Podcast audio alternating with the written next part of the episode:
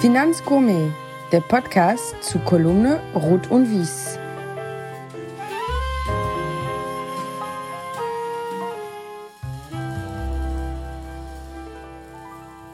Herzlich willkommen, liebe Finanzgourmets. Unser, ich sage bewusst unser, heutiger Gast, Christian Funke. Hallo Christian. Hi Oliver und hi Caro. Der Jahresstart mit Martin Utschneider war ein ganz besonderer. Zum einen war Martin ein sehr spannender und unglaublich bodenständiger Gast, aber mit meinem Lieblingsthema Wein konnte er so überhaupt nichts anfangen. Und dementsprechend haben wir uns auch an Dingen wie Mixgetränken, auch ohne Alkohol, abgearbeitet. Und dementsprechend fangen wir heute auch direkt mit der Frage von Martin an, bevor es dann weitergeht. Christian, hör gut zu. Lieber Christian Funke, weil wir gerade beim Thema waren, Spezi oder Cola-Mix? Ja, spannend. Ja, okay, äh, ganz, ganz, äh, ganz eindeutig, äh, ich trinke Cola. Ah, du trinkst Cola, okay, du willst gar keine Mixgetränke. Nee, nee, nee, nee, nee, bitte nicht, bitte nicht mixen. Cola und auch nicht Zero, sondern äh, so die ganz original rote Cola. Ja, dann bleibt mir jetzt eigentlich nur zu sagen, nachdem die Runde mit Martin eine reine Männerrunde war, liebe Caro, schön, dass du zurück bist und wieder dabei bist und an meiner Seite bist, mich heute dabei unterstützt, wenn wir gemeinsam Christian Funke, den Geschäftsführer von Source for Alpha, grillen. Also, Christian, herzlich willkommen und dann kommen wir direkt zu unserer eigentlichen Frage. Welchen Wein hast du denn der Caro und mir mitgebracht? Ja, ich ähm, bin, sage ich mal, weit nicht so gut äh, informiert über den Wein wie du, aber ähm, einen Wein habe ich lieben gelernt und zwar habe ich in Österreich-Winkel an der European Business School studiert. Ähm, Schloss Reichertshausen ist die Lage dementsprechend, die ich mitgebracht habe. Balthasar Ress ist der Winzer der ähm, dort die Weine macht. Ich habe hier, äh, habe gerade meinen, mein, ich habe leider keinen Weinkeller, aber so einen Weinkühlschrank. Ähm, Schloss Reichertshausen, Riesling Spätlese, Monopol heißt der Wein, 22er Ausgabe äh, rausgeholt. Ich habe ihn noch nicht getrunken. Insofern kann ich noch nicht berichten, leider. Aber ich habe mir sagen lassen, er ist sehr gut. Und ähm, da ich ja, ich besitze kein Wein, äh, kein Weingut, aber ich besitze ein so eine Weinrebe als Pächter äh, in, dieser, in dieser Lage beim Schloss Reichertshausen. Also das kann man beim Rest kaufen. Kann ich nur empfehlen. Gibt es so eine Rebstock-Pächterlese. Soll auch toll sein, werde ich dieses Jahr zum ersten Mal mitmachen. Und da gehen wir jetzt direkt vom Programm weg. Ich war letzte Woche an der A wandern und da habe ich tatsächlich einen ganzen Weinberg gesehen, wo an jeder Rebe hing so ein Schild. Genau. Die haben so ein Crowdfunding, Wein-Crowdfunding gemacht. Sehr, sehr spannend. Ja, das fand ich auch cool. Genau, das gibt's beim, beim, beim Rest auch. Da hängt dann an, an der Rebe, ich habe zwei, einen für mich, einen für meine Frau, irgendwie so aus sentimentalen Gründen, haben uns da äh, äh quasi ne, vor 20 Jahren auch äh, äh, für meiner Studenten- und Doktorandenzeit viel Zeit verbracht. Und ähm, insofern ist, äh, ist ganz, ganz witzig. Ähm, fährst du auch immer wieder in Rheingau? So zum Wandern und da kann man ja lecker essen. Du, du bist aus Frankfurt, richtig? Oder ich, Umfeld? Ja, Frankfurt. Ja, genau. Also ich bin aus, aus Kronberg im Taunus, also ähm, hier 20 Minuten außerhalb von, von Frankfurt, ähm, geboren, aufgewachsen, Kronberg, Königstein, äh, wohne auch äh, dort. Ähm, Firma ist aber in Frankfurt.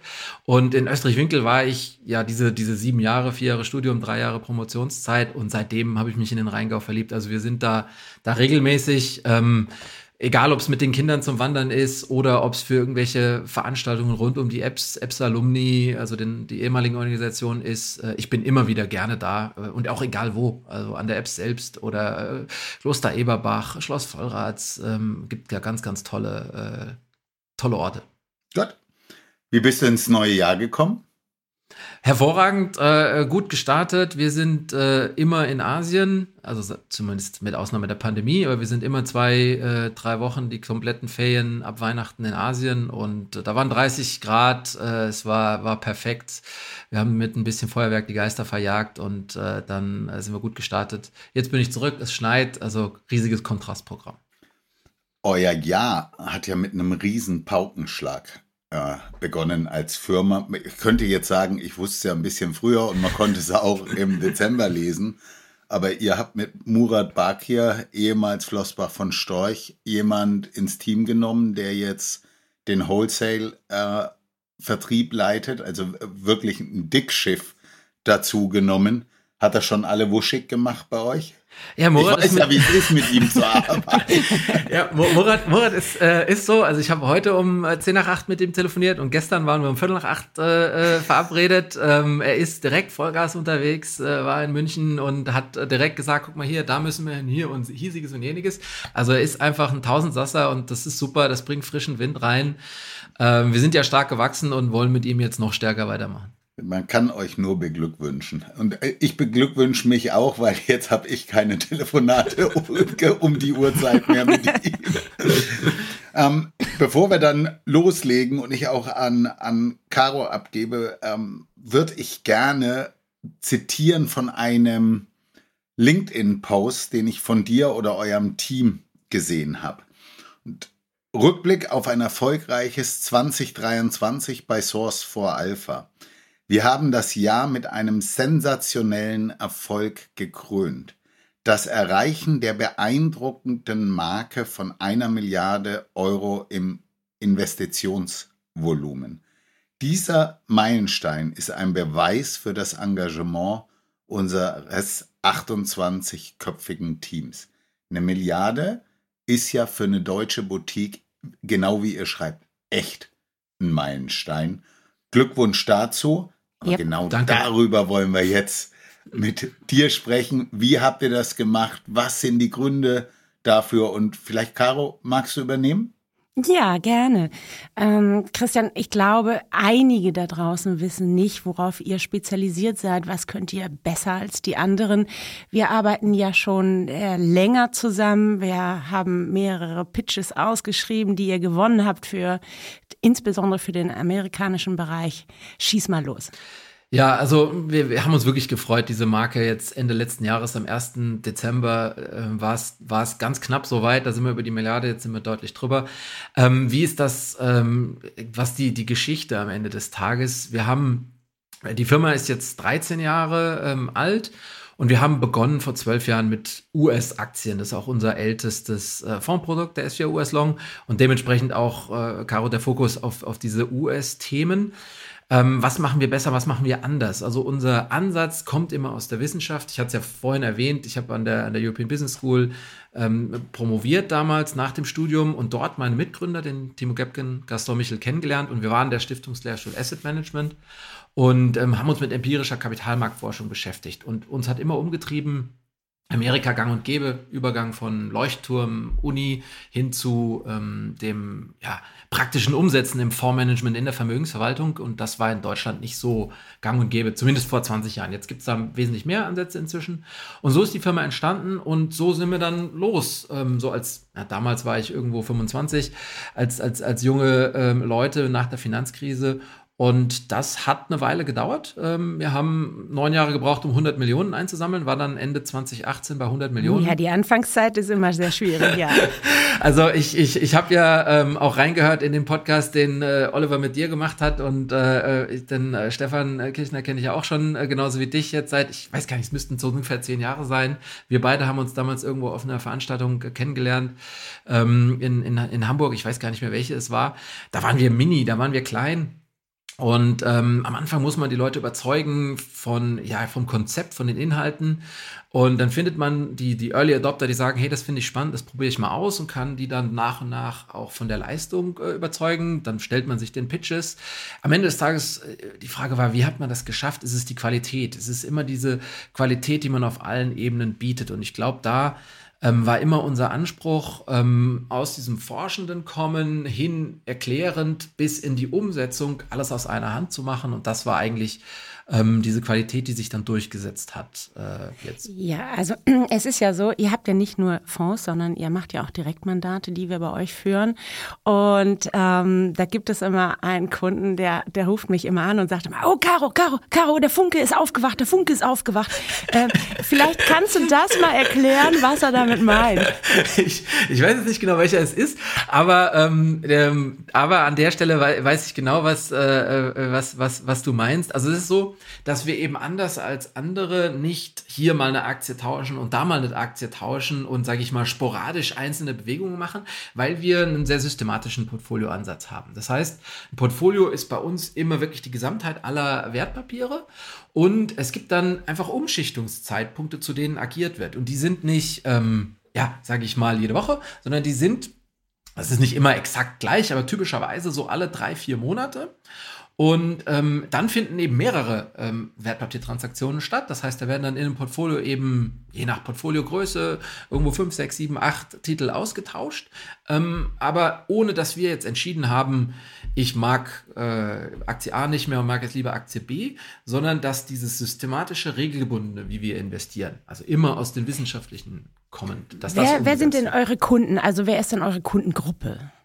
Ähm, unsere Kundengruppe ist eigentlich sehr, sehr breit äh, gefächert. Also ursprünglich, das mit den Fonds hatte ich ja vorhin erwähnt, sind wir mit den Fonds äh, gestartet.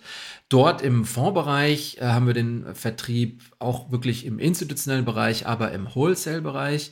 Ähm, da kann man die Fonds ja auch kaufen bei, bei, der, bei der Bank. Und dann sind wir, das ist nach so fünf Jahren gewesen, 2015, ähm, neben diesem B2B, also Vertrieb von Fonds über, über Dritte, ähm, in den B2C-Bereich, also direkt an den Endkunden, sprich vermögende Privatkunden ähm, gelandet. Das war so ein bisschen aus einer ja, Frustration heraus in der Gründungsgeschichte, würde ich sagen, weil wir, weil wir am Anfang ein paar erste Erfolge hatten und gewachsen sind, aber dann es nicht vorwärts ging. So nach der Finanzkrise viele, äh, viele Compliance-Checklisten nicht erfüllt haben, zu klein, waren irgendwie nur fünf Leute, haben 50 Millionen verwaltet. Keiner hat geglaubt, dass das irgendwo, äh, ja, dass, äh, dass wir es durchhalten. Ja, die kritische Größe, dachte der ja alle fragen. Also die sagen dann meistens, also unter 100 Millionen im Fondsvolumen brauchst du gar nicht anzukommen. Genau. Und, und diese Fragen habe ich, äh, habe ich halt jahrelang immer wieder bekommen. Und dann hatte ich so ein, zwei Erstgespräche und, und Interessen von, von, von Endkunden, die gesagt haben, hey Christian, warum, warum muss ich denn jetzt deinen Fonds da bei der Sparkasse kaufen? Kann man das nicht irgendwo direkt machen, dass du das für mich äh, managst? Dann haben wir uns dann beschäftigt, beschäftigt mit unserer Depotbank, dann machen wir das eben im Endkundengeschäft. Und ähm, dann hat sich das so als, als aus diesem Endkundengeschäft entwickelt. Dann haben die ersten auch, mit denen wir zusammengearbeitet haben, vielleicht in unsere Fonds investiert, haben uns gefragt, hey, macht ihr das auch äh, als Vermögensverwaltungsmandate? Ähm, so kam ja auch von euch die Anfrage, wo ich gesagt habe, ja, äh, klar, bitte gerne einen Pitch zuschicken, dann kümmern wir uns drum. Und ähm, so haben wir dann die ersten Pitches gewonnen, sind also wirklich im, und wenn ich jetzt in diesen B2C-Bereich äh, Vermögensverwaltung wechsle, sind da auf der einen Seite mit Multifamily Offices wie euch unterwegs, aber eben auch direkten Endkundengeschäft, ähm, wo es Unternehmer sind, wo es vermögende ähm, Privatkunden sind, ganz breit gestreut. Ja, Christian, kannst du an der Stelle vielleicht mal einen Überblick geben? Du sagtest eben, jetzt sind wir deutlich über eine Milliarde. Wie teilt sich es denn auf, wenn ihr sagt Wholesale, Insti und Privat, also B2C? Ja, wenn ich die beiden aufteile, die Bereiche, wir haben in der Vermögensverwaltung, ähm, das sind so 650 Millionen ähm, verwalteten Volumen, wirklich bei direkten Endkunden. Mhm. Ähm, da sind jetzt auch, äh, sage ich mal, alle für zum Beispiel Multifamily Office verwaltete Mandate mit eingerechnet. Und im Publikumsfondsbereich sind wir über alle Publikumsfonds hinweg bei 450 Millionen. Und ähm, diese, das sind so die beiden Bereiche. Und wenn du jetzt noch institutionell versus Wholesale aufteilst in dem Publikumsfondsbereich, dann ist, ähm, dann ist so der, der Wholesale-Bereich der, der kleinste noch bisher, mhm. aber relativ breit gestreut. Das ist ja auch das, wo wir jetzt mit Murat mhm. hier deutlich weiter ausbauen und, und aufbauen und, und ähm, mehr, mit mehr Leuten sprechen, weil am Ende des Tages geht es ja darum, den Leuten die Geschichte zu erzählen. Du sagst Tell vorhin, the message. Ja, genau. Und äh, dafür braucht man die, dafür braucht man auch die, äh, die, ja, die Sales Relationship. Vertriebspower. Ja, die Vertriebspower, die muss einfach da sein. Und wir waren, das darf man an der Stelle auch einfach irgendwo, muss man berücksichtigen, wir waren bis vor, vor, vor fünf Jahren waren wir bei 100 Millionen und mit sechs Mann und äh, Frauen unterwegs und jetzt sind wir 28. Und ähm, jetzt äh, entwickelt sich das alles entsprechend. Ja, aber Christian, ich muss ja sagen, wenn man irgendwie einen Pitch hat und man gewinnt gegen JP Morgan, Goldman Sachs, dann kann man sich schon ein bisschen auf die Schulter klopfen. Ja. Man, das ist dann auch wirklich so, dass man, äh, Caro, äh, äh, Source for, Source for äh, ist mir egal, Wer? aber die sind gut. also so, das ist ja nun etwas, womit man natürlich auch echt funden kann, dass man sagt, okay, wir haben hier eine Perle gefunden, wir haben die Großen mit an Bord. Ähm, man kann, das heißt ja auch nicht, dass man sich nur für einen in einem Pitch entscheidet, aber ich finde es schon ziemlich cool, wenn man so äh, klein gewachsen ist und dann gegen die Großen gewinnt. Ja, es macht auch Spaß. Christian, das, also da wollte ich auch drauf eingehen, weil es tatsächlich in meiner Historie, als ich bei Nordea damals angefangen bin, wir sind ja auch, wir hatten das Glück, es gab keine ETFs, aber wir sind ja auch groß geworden mit einem Amerika-Fonds. Und wenn ich ganz ehrlich bin, ich habe jetzt eine Boutiquenplattform, für die ich verantwortlich bin. Und ich bin eigentlich ganz froh, dass ich keine Boutique habe, die sich mit Amerika beschäftigt, weil das ja wirklich das, äh, das Universum schlecht ist, ja. wo alle großen Namen von sich behaupten. Das ist unser Home Turf, also die großen Fabriken, die JPs dieser Welt, die da auch wirklich richtig, richtig gut sind. Und ähm, du konkurrierst gegen die super billig ETFs, ähm, die auf dem S&P 500 und die Nasdaq eben eben da sind. Jeder hat Faktor ETFs zu dem Thema. Das ist schon auch mutig, eine Boutique zu gründen, die genau dort sagt, wir haben ihren Home Turf. Und da würde ich vielleicht auch gerne noch mal drauf eingehen. Was, also ich habe verstanden, systematisch systematisch würden wahrscheinlich viele sagen, dass sie vorgehen. Was ist denn wirklich das? Warum gewinnt ihr denn bei der Karo einen Pitch? Was ist das, was das Produkt dann auszeichnet?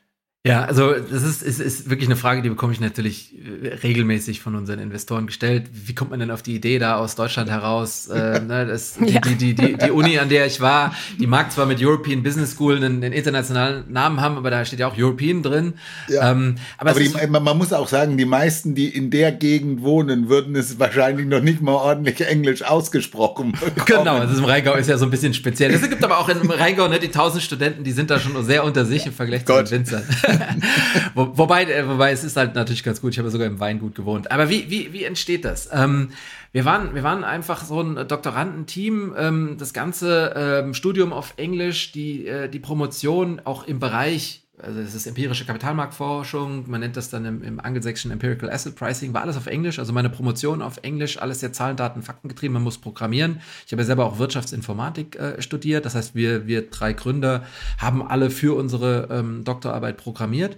Und anstatt dann eben nach London oder New York zu JP oder wem auch immer zu gehen, also zu irgendwelchen quantitativen Investoren, und dort das Portfolio Managen zu machen, haben wir das eben gesagt, wollen wir das selber machen. Und warum USA? Ähm, ich hatte ja vorhin gesagt, das findet alles ähm, im angelsächsischen Bereich statt, ist dort dominiert, die ganzen Forschungen, es ist dann alles in, in amerikanischen Journals und Journal of Finance oder Journal of Financial Economics. Und die Daten äh, sind alle amerikanisch. Ne? Also der größte Kapitalmarkt der Welt ähm, steht ja inzwischen für, das ist ja, glaube ich, inzwischen auch jedem klar, 70 Prozent ist äh, MSCI World. Also diese Bedeutung des amerikanischen Kapitalmarkts. Und ja, dann ist man vielleicht einfach irgendwo so jung und übermütig und vermessen und denkt, ja, dann machen wir das doch einfach mal und äh, tun wir das und fangen auch wirklich damit an. Also einen US-Fonds, US-Aktien, US-Dollar aus heutiger Sicht sagt man, ähm, war eine gute Entscheidung, aber war schon irgendwie auch ein bisschen crazy. Wir haben die mitten in der Finanzkrise gefällt und getroffen. Also ich weiß noch, im März 2008 haben wir unsere ersten ähm, täglichen äh, Performance Reportings an unsere Seed-Investoren geschickt. Danach ging es einfach nur noch abwärts. Bei Stearns ist kaputt gegangen, sechs Monate später war Lehman Brothers äh, K.O. Und ähm, ja, am Ende, das war eine ganz langweilige Zeit damals. also äh, es war es war ein wilder Ritt ähm, und ähm, aber es ist man lernt auch was dabei. Also das ist halt, glaube ich, so dieses Trial by Fire. Also wenn man in so einer wirklich heftigen Zeit damals startet, dann lernt man, und das ist auch, wir waren alle irgendwo Mitte 20, man ist, hm. man kommt direkt aus dem Studium. Es fragt, die andere Frage, die sich anschließt bei vielen, ist ja, wie wart ihr nie im Asset Management oder bei einer Bank? Da sage ich immer, ja, im, im, Praktikum irgendwo bei Goldman Sachs oder Lehman Brothers eben, ne? Aber. Man könnte äh, auch fragen, wovon habt ihr gelebt, ne? ja, gut. Als Doktorand verdient man 1000 Euro äh, netto. also damals zumindest. Und da kommt man auch mit 1000 Euro netto klar. Ähm, quasi, das ist ja der Vorteil, wenn man jung gründet. Äh, man ist äh, da, da, da, das, was man dann vielleicht heute ähm, 15 Jahre, 17 Jahre später eben hat. Also irgendwie Kinder, Hunde und Haus, das hatte man alles nicht. Und ähm, da sind halt einfach die Kosten anders. Und ähm, ich sage dazu immer, ich ähm, hatte das den Vorteil, meine Frau hat, äh, damalige Freundin hat äh, gearbeitet, extrem gut verdient, lange mehr, wesentlich mehr verdient als ich. Und dann habe hab ich äh, mir diesen Luxus eben leisten können. Ein Traum. Ein Traum. okay. Ja, wir waren ja jetzt gerade bei Amerika. Ähm, also dieses Jahr wird ja das Jahr. Ja, wir haben ja das Wahljahr, 40 Länder mit über drei Milliarden Menschen gehen zur Urne. Und in meinem Kalender ist der 5. November wirklich lila angestrichen. Was steht denn da an? Herr Dr. Funke? Ja, also es ist, ich, äh, ich, ich kriege die Frage immer wieder gestellt und wir haben, machen immer was ganz Spannendes. Wir gucken uns alle vier Jahre an, wie entwickeln sich denn so die Märkte in den Amtszeiten der Präsidentschaften und dann unter dem dann äh, am neu amtierenden Präsidenten. Das heißt, wir haben einfach diese Wahl, die, ähm, die vor uns äh, steht und die wird vieles prägen. Also sowohl die, die Kampagne davor als auch dann der, der 5. November, also der Wahltag, dann ist nachts ja, äh, schaut man sich das an.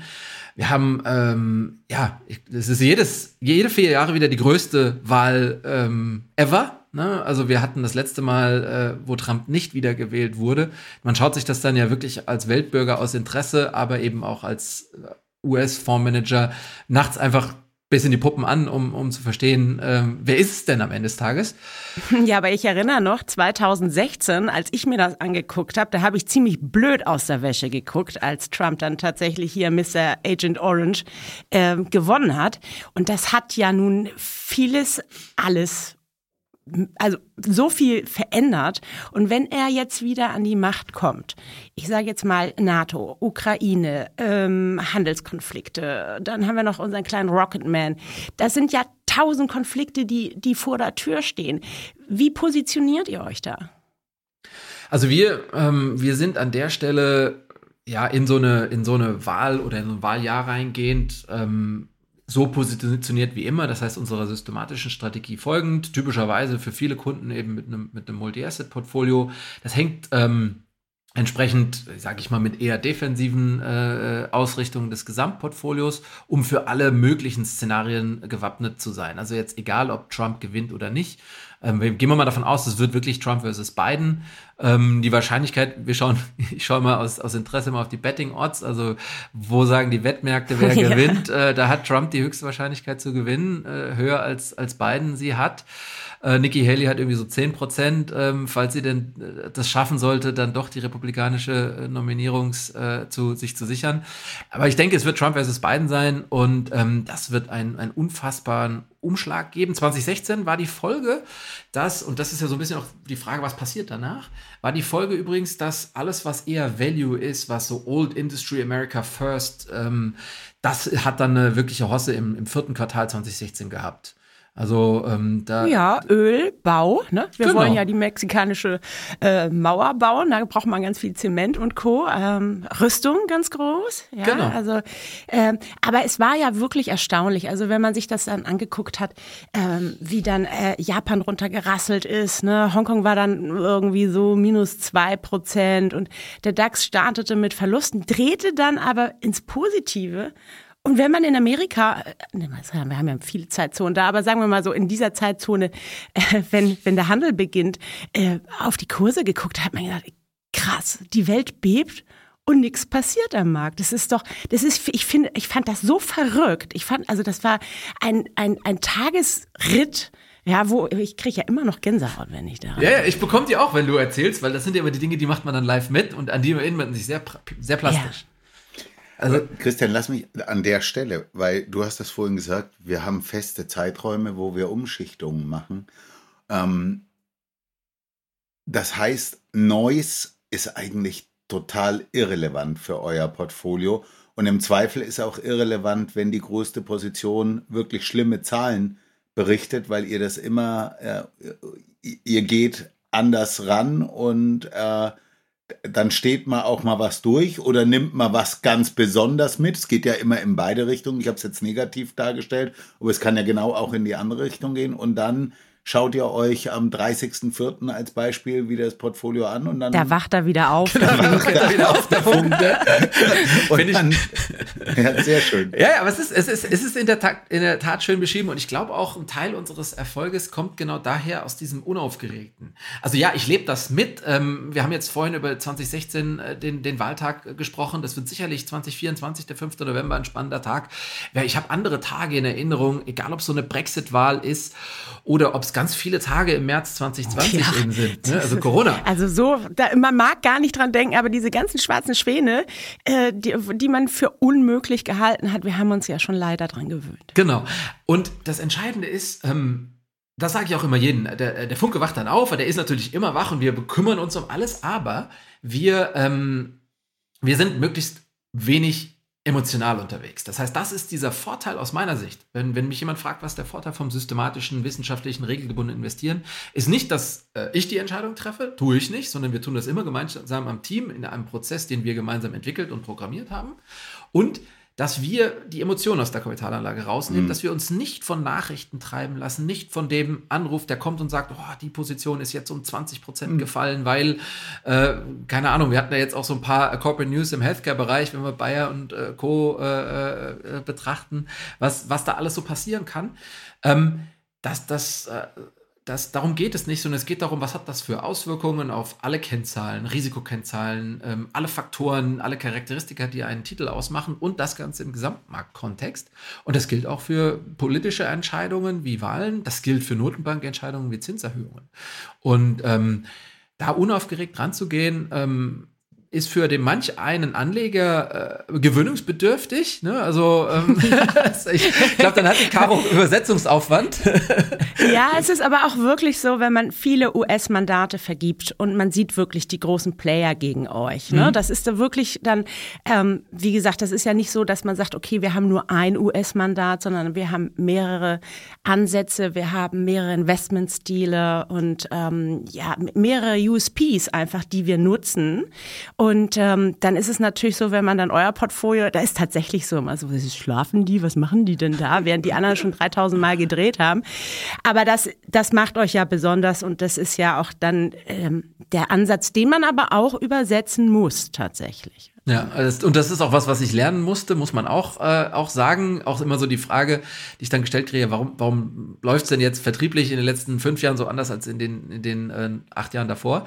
Ähm, ist man, man, man muss dann halt mit der Aufgabe wachsen und am Anfang äh, entwickelt man so ein, sowas als, als aus Überzeugung, so wie man auch selber investiert. Ne? Also ich, ich investiere ja genauso, bin in meinen eigenen Fonds und oder in, in den Vermögensverwaltungsstrategien investiert.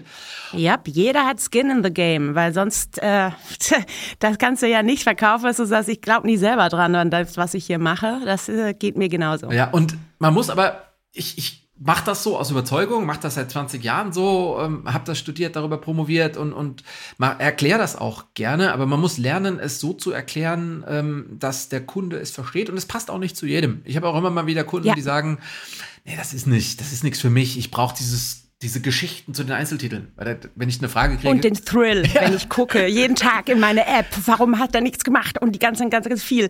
Und warum hat er das gekauft und das nicht? Also, das ist genau, das passt nicht zu jedem und das finde ich aber auch gut so. Ja, also, ist völlig, völlig okay. Ich habe ich hab immer einen Kunden vor, ähm, vor Augen, wenn ich das erzähle, wo ich über den Sohn äh, reingekommen sind, die dann beide oder die ganze Familie und sind inzwischen ein Dutzend Familienmitglieder, die da unsere Kunden sind. Und der Senior, der hat sich ganz schwer getan getan am Anfang damit. Und der ist am Ende des Tages nur von seinem Sohn dazu gezwungen worden. Aber jetzt äh, findet er das toll und ruft immer wieder an und sagt, ja, sagen Sie. Zwangsbeglückt. ja, ja, Herr Funke, sagen Sie mir doch mal, warum haben Sie jetzt das G? Und dann komme ich mit irgendwelchen Kennzahlen und er so, ja, okay, was machen die denn eigentlich, diese Aktie? Ja, weil es sind ja auch oft so Titel der zweiten ja. Reihe, die in den Portfolios landen. Und dann erzähle ich wieder von irgendwas von Sektoren, Industrien und Kennzahlen. Also, ja, kennen Sie nicht das Management? Nö, kenne ich nicht. Also, wir, wir, wenn uns irgendwer wir sprechen gucken will, anders drauf. Wir gucken da anders drauf. Wir fliegen nicht in die USA. Wir managen, also ich sag mal, wir haben einen, alles gut.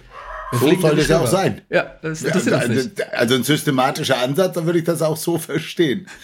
Caro, hast du noch Ja. eine Frage zu den Märkten? Weil sonst würde ich mit dem Christian mal was ganz anderes machen und bin gespannt. Ich bin was- gespannt, was du machst. Okay, also- ich lass mich überraschen. Christian, ich habe am Montag mit einem meiner absolut liebsten Fondsmanager zusammen Abend gegessen. Und dann ging es um einen Podcast und er sagt, Oliver, das ist immer so ein Geschmuse, du bist so nett äh, zu deinen Gästen. Ja, und der Typ, der steht auf der Bühne und ich glaube, der hat noch nie Lampenfieber, irgendwas gehabt, sondern der hat einen Puls von 60. Und der war auf einer Veranstaltung und dort war vereinbart, du machst 10 Minuten Vortrag und dann macht der Moderator Fragen. Er geht auf die Bühne und dann sagt der Moderator, "Hör mal, wir haben uns das anders überlegt, du brauchst gar keinen Vortrag machen, wir machen heute nur Fragen. Sagte, Oliver, bis zu dem Punkt hatte ich immer noch einen Puls von 60. Und dann kommt die erste Frage. Und Christian, die gebe ich jetzt auch dir. Okay. Und dann schauen wir mal, ob die auch zu feuchten Unterarmen führt. Okay. Und ich finde, die ist total blöd für dich, weil die ist so einfach nach dem, was wir gehört haben. Aber ich finde, ich fand die, die ganze Geschichte ist einfach schön. Wäre dein Fonds ein Tier? Welches Tier wäre dein Fonds? Die Caro würde das jetzt wahrscheinlich sofort so beantworten. Aber ich will nicht. genau. Was sagst du, Christian? Welches Tier wäre dein Fonds? Ich sehe, du musst zumindest grübeln. Welches, welches, welches Tier mein, äh, mein, mein Fonds wäre? Ist ja spannend. Das ist eine, das ist eine interessante Frage. Was, welches Tier mein Fonds wäre? Ähm, oder unser, unser Investmentansatz?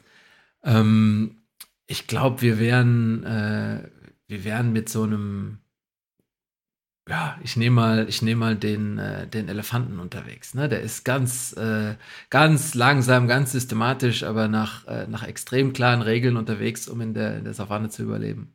Okay. Caro, was hättest du gesagt? Ich hatte gehofft, dass du mich nicht fragst, aber, aber ich hatte jetzt so gerade an Sumania gedacht und äh, da gibt es eine Szene, wo so ein Hoppelhase davor steht und ganz hektisch und dann gibt es da so ein Amt und da sind so die, Ich weiß nicht genau. die, die Faultiere da so unterwegs, so ganz langsam. Ja, ja, okay, aber, aber der Elefant ist ja auch ein sehr langsames Tier. Aber, aber ich weiß nicht, dieses Bild von, ja, ja. Du, Christian, dann würde ich sagen, wenn wir das Thema Asset Management und so weiter nach einer halben Stunde hinter uns haben, äh, du hast vorhin erzählt, wo du, wo du lebst. Du hast äh, von den gemeinsamen Weinreben mit deiner Frau gesprochen. Lass uns doch mal ganz kurz beim Finanzgourmet auch das Thema Gourmet beleuchten. Wo geht ihr denn gerne essen? Seid ihr so wirklich Gourmet oder eher so Italiener um die Ecke? Oder wird alles zu Hause gemacht? Oh, ganz, ganz breit gestreut. Meine Frau äh, kommt aus Asien, also aus, aus Manila, den Philippinen. Mhm. Ursprünglich äh, ist Filipino-Chinesin, also sehr, sehr stark äh, asiatische Küche. Also wir gehen wirklich gerne äh, zum Japaner, zum Koreaner, äh, zum Chinesen. Da gibt es zum Glück hier in Frankfurt echt einiges an Auswahl. Längst nicht wie in der Qualität. Ich war ja jetzt gerade in Hongkong, wie natürlich dort drüben, aber tolle, tolle Sachen. Meine Frau kocht gerne, ähm, dann auch asiatisch, äh, logischerweise. Das heißt, wir sind, Kartoffeln gibt es bei uns kaum, außer wenn ich mal koche. Aber ich, äh, ich bin, glaube ich, deutlich schlechter, was das Kochen angeht, als meine Frau. Äh, deswegen, die Kinder mögen auch lieber Reis. Ähm, und ja, hier gehen wir aber auch zum, wir haben unseren Lieblingsitaliener ähm, um die Ecke. Ähm, wir, ich, wir sind nicht diejenigen, die gerne zur, zur Spitzengastronomie ge gehen. Mhm. Hin und mal wieder schon, ja. Aber ähm, eigentlich lieber so, vor allem mit der Familie, mit den Bodenständig. Kindern, bodenständig unterwegs. Du, du hast das Thema Asien angesprochen. Das hat man tatsächlich hier auch im Podcast noch nie. Was sind denn die zwei Top-Asiaten Rhein-Main, wo du sagst, also nicht top vom Preis, sondern da, wo du und deine Familie sagt, da kann man wirklich toll asiatisch essen gehen. Ähm, ja, also ich mag hier in, in, ähm, in, in Königstein gibt es einen super, super Sushi-Laden. Miga Sushi heißt der, ähm, heißt der, der, der, ähm, das Restaurant. Mhm. Und ähm, in, in Frankfurt, was die, was die Chinesen angeht, gibt es eine wirklich, wirklich breite, äh, breite Auswahl. Ähm, da gibt es in der Elbestraße einen, boah, ich weiß jetzt gerade gar nicht, wie der heißt. Ähm, das ist ja jetzt auch keine, keine Spitzengastronomie, aber es ist dann wirklich, ähm, das Bahnhofsviertel und aber Mhm. es ist wirklich chinesisch. Also es ist wirklich original, Okay. möglichst nah an, ähm, an, an, an, an, an Hongkong dran. Also kein Ketchup mit Honig und Glutamat gemischt, sondern Ja, Glutamat ist da, glaube ich, immer ganz viel schnell drin, ja. Doch, doch, doch schon. Das ist aber wirklich noch so mit original viel Knoblauch und, und, und, Okay. und, und solchen. Und Original-Glutamat.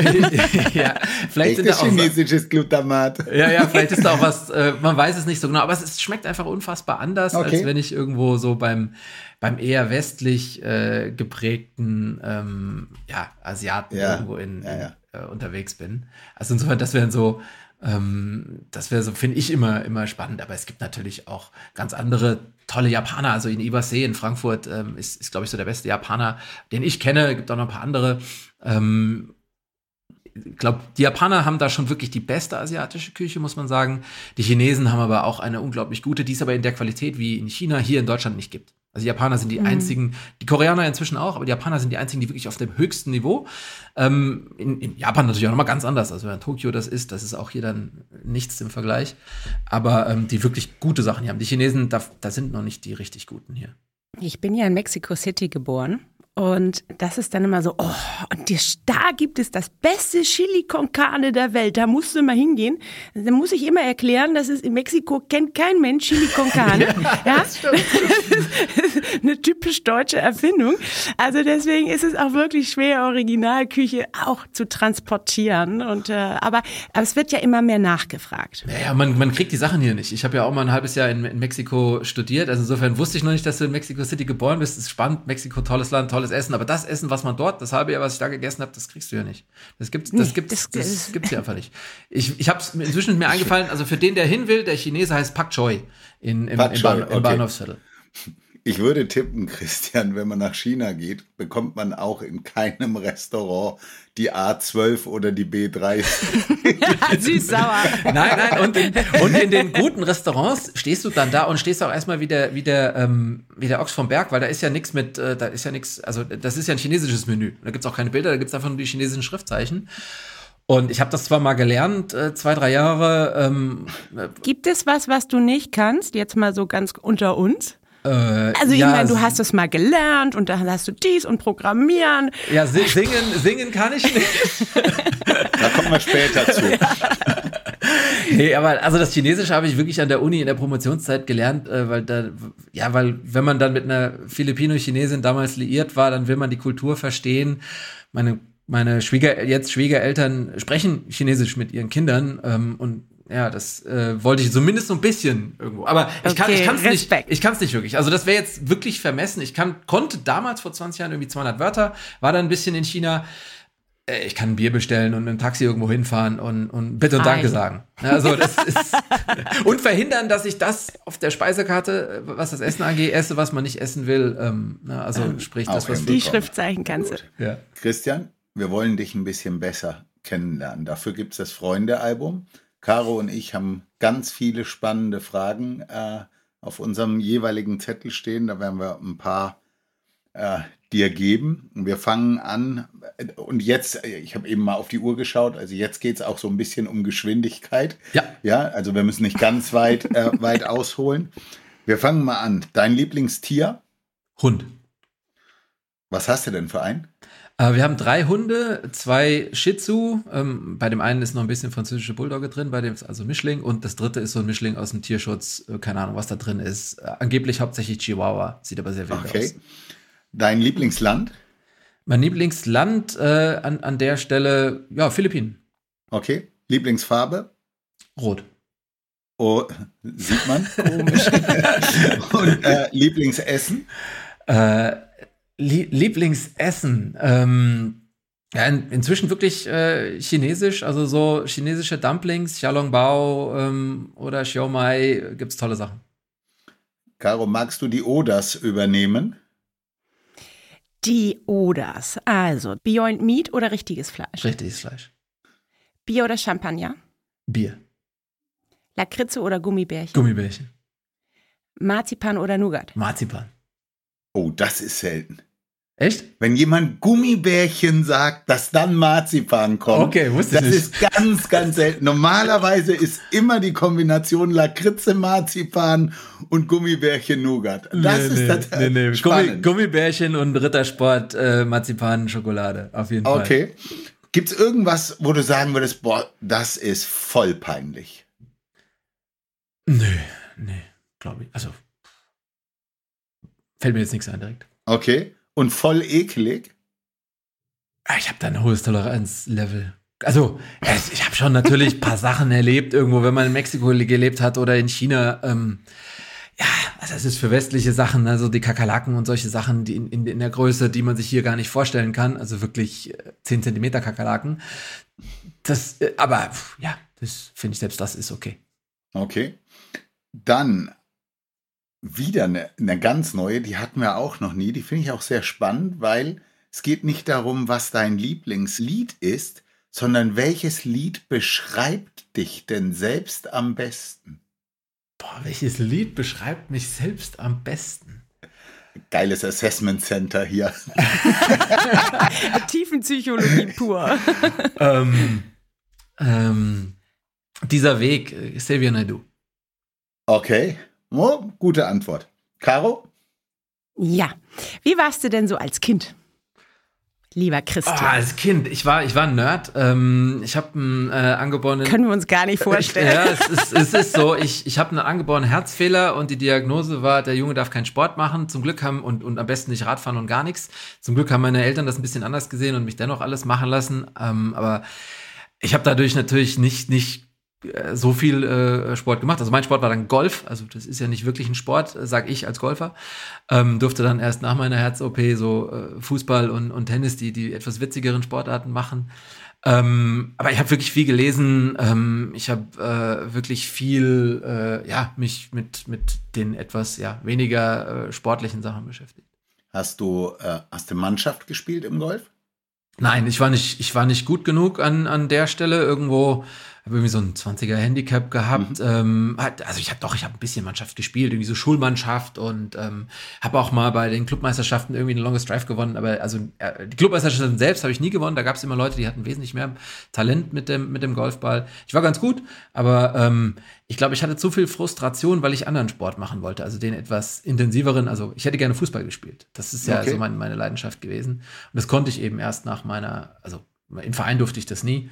Ähm, aber ja, das, deswegen, ich war fürs Golf, glaube ich, nicht entspannt genug als Kind. Mhm. Was war denn der größte Unfug, also Blödsinn, den du als Nerd gemacht hast? Also ich will jetzt nicht hören, Knick ins Buch oder sowas. Nee, ich habe, ich hab, ja, ich, ich war mal im Hugendubel und habe ein Buch geklaut. Ähm, äh, ja, Yes. weil, weil ich es ausprobieren wollte. Weil ich, ich weiß, ich weiß gar nicht, wie alt ich war. Ähm, Du wolltest deinen Puls mal über 60 Genau, bringen. genau, genau. Ich bin, ich bin erwischt worden. Ähm, ich bin also wirklich erwischt worden und bin dann bei diesem, bei diesem Hugendubel-Detektiv da im Hugendubel in Frankfurt. Ähm, das ist also ein riesen fünfstöckiges äh, Buch, äh, super, super. Ich habe das geliebt als Kind. Ja, aber dann bin ich halt wirklich bei diesem Hausdetektiv gelandet und habe Hausverbot bekommen. Und ein Schreiben an meine Eltern ähm, und Unangenehm. ja, also, also, also insofern, aber ich, da ich das jetzt erzähle, selbst das ist mir nicht peinlich, aber ich habe das Ja. getan, um, ähm, ja, um diesen, um einfach auszutesten, wie man das als Ja. junger Mensch so macht. also das war der größte Unfug.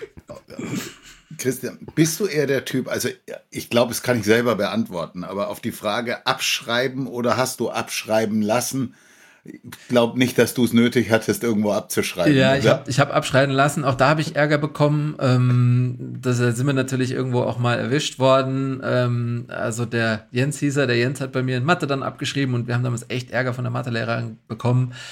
Ähm, sie hat mir fast eine 5 dann dafür die Arbeit gegeben. Also äh, das, dann habe ich es danach vielleicht ein bisschen weniger offensiv machen lassen. Okay, okay. Äh, Caro, sollen wir Schulzeit verlassen und so ein bisschen Ja. Familie, Freunde? Dann Ja. würde ich, würde ich Wo wir beginnen. gerade beim Jens waren. Genau, genau. Ähm, Ist der Jens immer noch dein bester Freund? Äh, nee, der ist ein guter, ein guter Freund, der, ähm, aber wir haben jetzt längst nicht mehr so viel Kontakt wie früher. Wir sehen uns immer so hin und wieder. Okay. Glaubst du, dass Kinder, die heute zur Welt kommen, ein besseres oder ein schlechteres Leben haben als ihre Eltern? Ähm, die haben ein besseres, äh, besseres Leben, glaube ich. Okay. Also ich glaube, heute sind, ähm, heute leben wir technisch, einkommensmäßig in, in ganz anderen Dimensionen als, als früher. Äh, das Leben ist vielleicht nicht einfacher geworden, das nicht, aber ich glaube, es ist insgesamt besser. Es ist global vielleicht unsicherer, aber wir in Deutschland ich, ich glaube, wir weckern viel zu sehr. Es ist äh, unfassbar. Auf allen Statistiken, ich bin ein Statistikmensch und wer sich da interessieren will, äh, Factfulness ähm, vom Rosling, das Buch lesen bitte. Das ist ganz klar aufgezeigt, wir führen ein viel, viel besseres Leben heute. Okay. Ja, Olli, dann mache ich mal weiter. Mhm. Ähm, was ist der Schlüssel dafür aus deiner Sicht, dass man Kinder gut erzieht? Ähm, zuhören und auf die Kinder ähm, eingehen. Also ich glaube, äh, wir haben, da, da muss ich mich selbst auch immer wieder zurückholen und meine Frau kann das unglaublich gut, mich da rauszuholen. Wir schreiben den Kindern immer vor und wir erklären und, und tun und machen, sind sehr stark auf Sendung. Ich bin jemand, der immer ganz schnell auf Sendung äh, ist.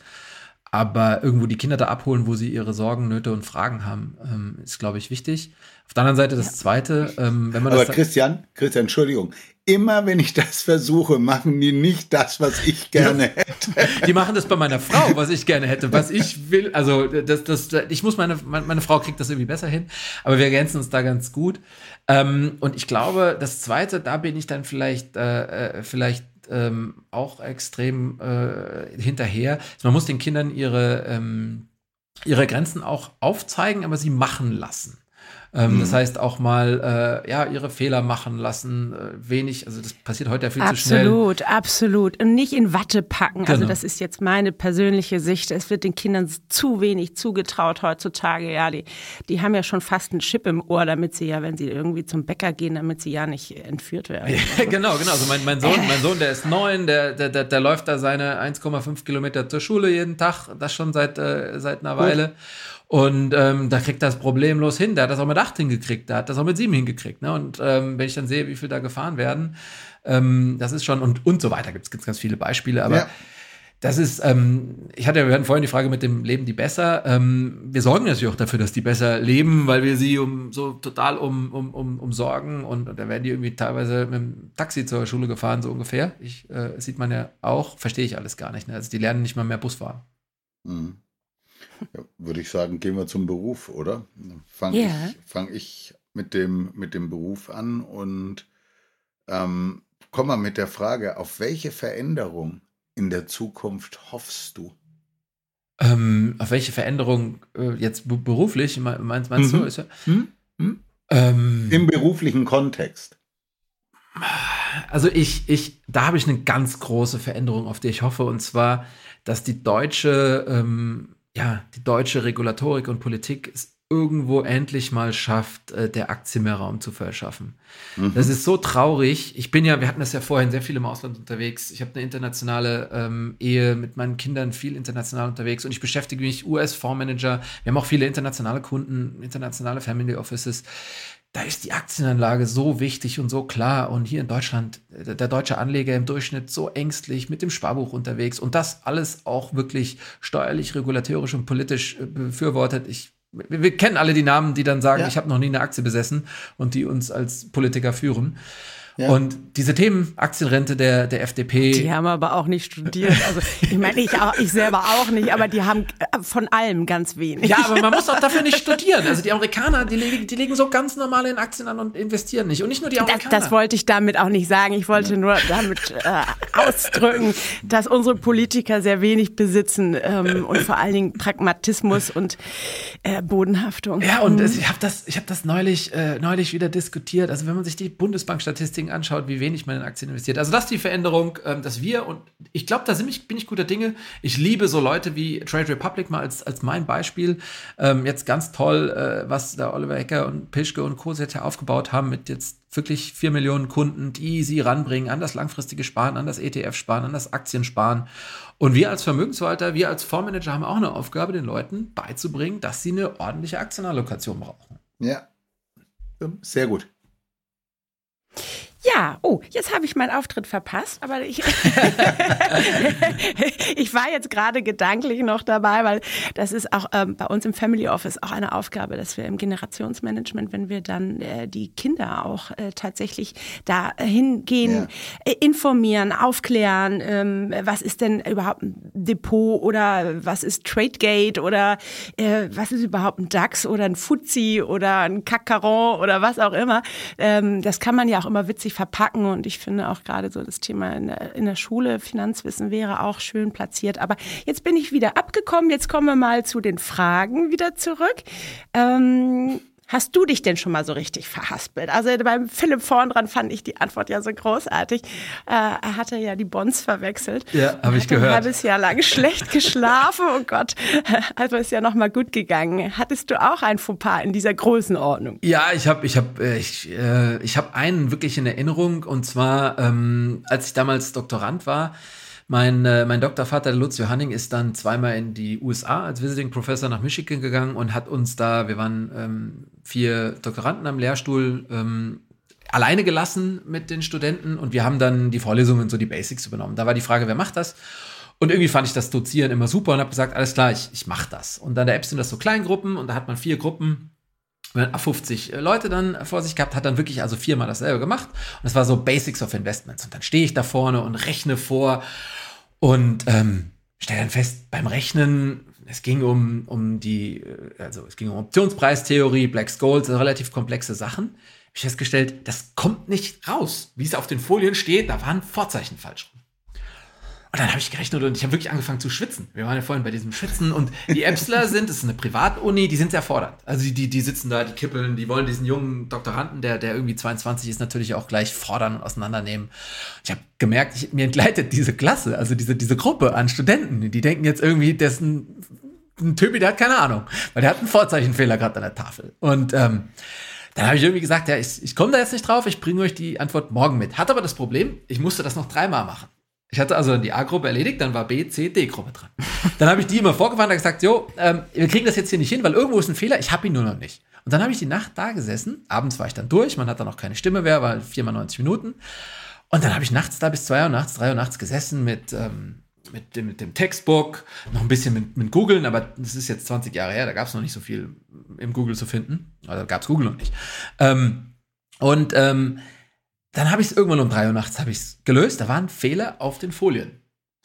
Ähm, und dann am nächsten Tag haben wir es dann aufgelöst und danach waren die dann wieder überzeugt, dass, dass ich irgendwie doch Ahnung habe. Ähm, aber kann es, doch was. aber es war, es war so ein deswegen, da bin ich zurück beim Trial by Fire. Ähm, man muss, glaube ich, einfach Fehler machen und da dann auch öffentlich durch. Also das mache ich auch heute als Dozent noch so, wenn ich irgendwo mich verhaspel, Quatsch erzähle, das kommt immer mal wieder vor. Äh, keine Ahnung, also äh, da, da, gibt es noch Dutzende Beispiele, wo man irgendwas erzählt und dann nach, nee, sorry, ich habe gerade vorhin Quatsch erzählt. Muss ich jetzt nochmal kurz korrigieren. Muss man ganz selbstbewusst machen. Christian, dann passt aber auch die nächste Frage dazu. Du sitzt ja hier, als würdest du jeden Tag nichts anderes machen als einen Podcast mit der Caro und mir. Du bist ja ziemlich, ich würde auch sagen, der Puls ist eher so bei 60. Bist du jemand, der Lampenfieber hat? Ähm, ja, manchmal schon. Es ist auch ganz gesund. Ähm, es ist immer bei so neuen Situationen. Ähm, also sprich, äh, ja, wenn ich jetzt eine Vorlesung halte, dann nicht. Wenn ich die Vorlesung schon, habe ich viele Vorlesungen schon immer mal gehalten. Ja, jetzt so ein Podcast, äh, Interviews, Geschichten erzählt, die ich schon mal erzählt habe. Aber wenn sowas ganz neu ist, ähm, eine neue Situation, dann, äh, dann schon so, so ein bisschen mehr. Also wir hatten jetzt zum Beispiel mal eine, eine größere, äh, eine Privatkundenfall schon in der Größenordnung, äh, äh, wo ich gesagt habe, hey, ähm, das sind jetzt alles Leute, die ich gar nicht kenne. Ähm, und auch alles relativ hochgerätige Gäste. Also da, da war ich dann, es ging ganz schön größer, es waren nur 70 Leute, aber wirklich 70 Leute, wo wirklich auch echt viele Leute dabei waren, die Ahnung haben, die ja, sehr vermögend, Unternehmer, jetzt war hier in Wiesbaden. Und da war ich schon so ein bisschen nervös. Ich gedacht, das müssen wir irgendwie, wir fangen da jetzt an, im Markt Wiesbaden äh, präsent zu sein. Muss ich dir auch überzeugen, dass wir das gut machen? Ja. ja. Aber ansonsten, ich habe ja auch auf, auf Bühnen schon vor ein paar hundert Leuten gestanden. Das, äh, das geht einigermaßen, aber so ein bisschen Lampenfieber gehört dazu. In meinem Skript steht jetzt und jetzt Hosen runter. Ja, ähm, also jetzt darfst du auch wieder ganz, ganz kurz, ganz, ganz, ganz kurz äh, antworten und äh, die, die Fragen, wir teilen uns die wieder. Ähm, fangen wir mal damit an. Also du hast vorhin gesagt, singen kannst du nicht. Singst du trotzdem unter der Dusche? Nein, null. Nie. Null, nie. Okay. Ich weigere mich. Ich werde, wenn, selbst wenn ich gezwungen werde, ich singe nicht. Okay. Hattest du schon mal ein ganz, also ich meine, du siehst ja nun wirklich aus wie jemanden aus, wie man sich so jemanden aus unserer Branche vorstellt. Hattest du mal einen komplett anderen Look? Ja, ähm, ich bin großer Fan von, von Eintracht Frankfurt. Ich hatte vorhin erzählt ja mit Fußball und, und Rot, das passt ja alles irgendwo so zusammen. Und ähm, ich habe dann äh, mal damals gewettet, äh, wenn die Eintracht nicht absteigt, dann färbe ich mir die Haare rot. Ähm, und zwar dann rot-schwarz. Also ich hatte wirklich rot-schwarze Haare, hier so in der Mitte halb geteilt. Ähm, ich, hatte, äh, ich hatte mal blaue Haare. Äh, das war auch so eine Wette nach dem Vordiplom, wenn wir das bestanden haben, so eine Vierergruppe von Jungs. Äh, Gerhard, Christian, Philipp und äh, der zweite Christian, also ich, wir machen blaue Haare. Äh, war super, dann viertes Semester, die Rektorin kommt rein und, äh, oder nee, wir haben gewartet, bis alle gesessen haben, dann sind wir da mit blauen Haaren reingekommen. Roswitha Meyer hieß die Professorin, die ist fast vom, vom äh, Pult, Hocker gefallen. Ja, vom Pult gefallen, weil ich bin ja der Nerd, ne? Also ich war Studentensprecher, ich, Ja, war, ja. Der, ich war der Nerd. Und, ähm, Der Vorzeigemensch mit blauen Und da kommt der Typ, da kommt der Typ mit blauen Haaren, da kommen vier mit blauen Haaren. Gut, beim Gerhard hat es nicht geklappt, der hatte dann rote Haare. Aber wir kommen, also wirklich, das, aber, also, ja, so, da, sowas macht man halt auch mal. äh, Okay. Ähm, Christian, bei welchem Film musst du lauthals lachen? Äh, bei welchen Filmen ich lauthals la- Monty Python sind eigentlich meine, Ja. meine Lieblingssachen. Also Life Okay. of Brian, Ritter der Kokosnuss, das sind schon tolle Sachen. Ja. Für wen würdest du gerne mal kochen? Für wen ich mal gerne kochen würde, ich koche eigentlich nur gerne für meine Familie, für meine Frau und Kinder. Also ansonsten grillen tue ich für alle, äh, aber ich habe da keinen Wunsch für wen. Ich bin jetzt, Okay. ich bin jetzt wirklich gespannt, wenn du schon nicht gerne singst, gibt es irgendjemand, mit dem du gerne mal tanzen würdest? Boah, nee, auch überhaupt nicht. Ich bin voll total schlecht. Also was ich nicht kann, ist auch tanzen. Ich habe das irgendwie so gelernt. So als Kind, als Jugendlicher macht man das, weil man ja muss. Äh, und, Du und, beißt dich an der Bar fest. Ja, genau, genau. Und, und, und meine Frau, meine Frau ist extrem gute Tänzerin, also und die lacht sich immer tot darüber, wie ich meinen Rhythmus fühle. Das passt alles zusammen. Ich habe auch, ich habe das alles gelernt. Ich habe Klavier gelernt und so, aber ich bin total schlecht, was das angeht. Ne? Also, Christian, ich könnte mir tatsächlich vorstellen, dass wir sehr gut zusammen weggehen können.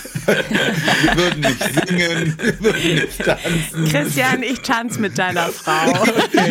Ich kann es nicht, aber ich mache es trotzdem und hat wahnsinnig viel Spaß dabei. Wo wir gerade bei Talenten sind, die für nichts gut sind, also das ist bei mir das Tanzen.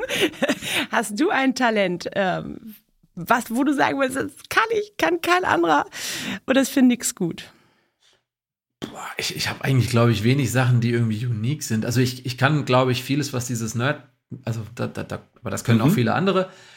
Aber ich habe kein so, so besonderes Talent. Also ich glaube, mit, der- Okay. mit den Ohren wackeln kann jeder äh, oder viele. Kommen wir, kommen wir zur letzten Frage aus, aus dem Teil. Ähm, Christian, was ist Reichtum?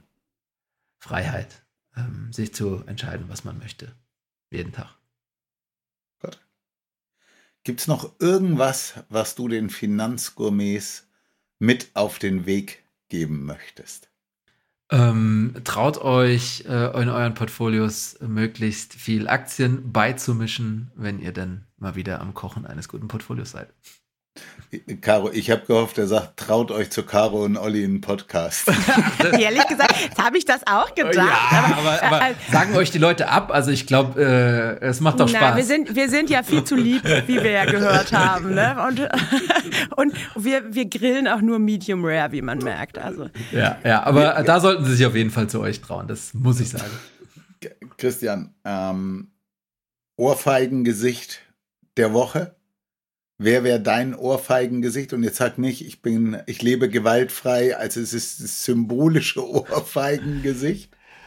Boah, Ohrfeigengesicht der Woche, ähm, die verteile ich, würde ich im Moment aktuell, glaube ich, wieder an, an, an, an Donald Trump verteilen. Ähm, ich habe mir das angehört, was er nach dem Caucus in Iowa gesagt hat. Also habe ich wieder gedacht, bitte Ohrfeige. Dann kommt jetzt mein Wein für dich. Du kannst dir vorher schon mal überlegen, mein nächster, in dem Fall mein nächster Gast ist Marc äh, Profitlich von Profitlich Schmidlin. Und ich gebe dir mal vorher eine Idee für einen wirklich schönen Tropfen an einem ganz, ganz tollen Abend. Und zwar Ähm, der Wein heißt Eschers Wunderwerk. Das Weingut Escher stammt aus dem Remstal, also Württemberg. Erst jüngst hat das Weingut gleich zweimal eine Spitzenplatzierung beim Deutschen Rotweinpreis erreicht. Und das erinnert mich natürlich auch so ein bisschen an das, was ihr da macht. Äh, ihr kommt auch äh, ziemlich häufig bei den Awards vor. Ihr geht steil nach oben. Das hatte ich so ein bisschen Assoziation, dass das gut passt. Kennengelernt habe ich das Weingut durch meinen wirklich lieben, lieben Freund Alex Patz von Flossbach äh, von Storch. Der wohnt nämlich dort äh, um die Ecke. Und wenn er mich besuchen kommt oder wenn ich den besuchen komme, dann steht da schon mal so ein Escher auf dem Tisch. Und bis dato war immer nett, aber jetzt haben sie eben beim Rotweinpreis richtig, richtig ähm, abgesahnt. Und bei dem Wein, den ich eben das Eschers Wunderwerk, handelt es sich wieder mal bei mir um eine Rotwein-Cuvée aus den Sorten Cabernet Franc, Merlot und äh, Cabernet Sauvignon und dementsprechend ist es eine saubere, wirklich gut gemachte Bordeaux Cuvée, die 36 Monate auf Barrique liegt, ähm, mehrmalig händische Selektion erfährt und das macht einfach diesen Wein zu einem absoluten Siegerwein, aber eben nicht nur zu einem Siegerwein, sondern auch zu einem Hochgenuss und zu einem Topwein. Und wenn er nicht gerade ausverkauft ist, ist es clever, weil er einen deutschen Rotweinpreis gewonnen hat, ist es clever, sich den mal anzuschauen und zu schauen, ob man da mal sechs Flaschen bekommt kann man auch liegen lassen und macht wirklich, wirklich, wirklich Freude. Und an der Stelle kann ich nur sagen, danke Alex Patz, dass du mir das Weingut vorgestellt hast. Klingt sehr lecker. Christian, ja, äh, ist es. Deine Frage für den Marc. Ja, also lieber Marc, wir kennen uns ja jetzt auch schon, ähm, ja, eigentlich glaube ich, fast seit zehn Jahren, seit der Gründung ähm, von Profitlich Schmidlin. Du bist Epsalumnus wie ich. Insofern habe ich das immer wirklich mit äh, Bewunderung ähm, verfolgt, deine Gründung. Ich würde gerne wissen, wenn du heute noch mal gründen würdest, was würdest du denn anders machen? Danke, Christian. Caro, da du beim Markt nicht dabei bist, möchtest du dich in die Sendung sneaken und uns auch noch eine Frage für den Markt mitgeben? ja, ähm, dann würde ich fragen, welches Erlebnis ihn in jüngster Zeit so richtig tief, tief berührt hat. Danke. Habe ich schon zwei Fragen, habe ich wieder die Hälfte der Arbeit, Vorarbeit schon geleistet. Caro, du noch ein Schlussplädoyer? Nein, es hat mir wie immer eine sehr große Freude bereitet, mit euch zu plaudern. Und äh, ich glaube, wir haben alles gesagt, was man so sagen muss. Christian? Super, also äh, danke für eure Fragen. Äh, hat mir wirklich viel, viel Spaß gemacht. Ähm, ich, ich, bin, äh, ich bin dankbar, dass ich dabei sein durfte. Dann kann ich am Ende nur sagen, Christian, noch ein kleiner Tipp für dich wenn du das Handy erst um kurz vor neun anmachst, kann ich der Murat auch nicht erreichen.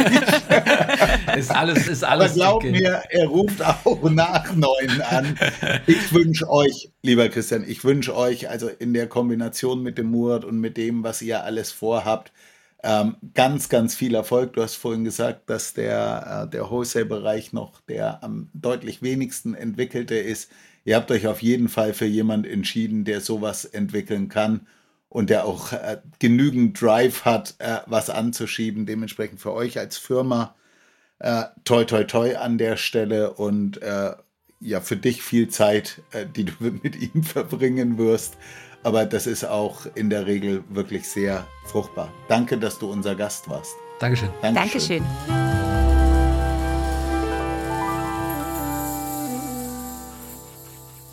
Risikohinweis. Sämtliche Inhalte dieses Podcasts dienen ausschließlich der Wissensvermittlung und Unterhaltung. Es handelt sich dabei weder um Anlageberatung noch um Empfehlungen zum Kauf oder Verkauf bestimmter Finanzprodukte. Was du mit deinem Geld machst, entscheidest alleine du.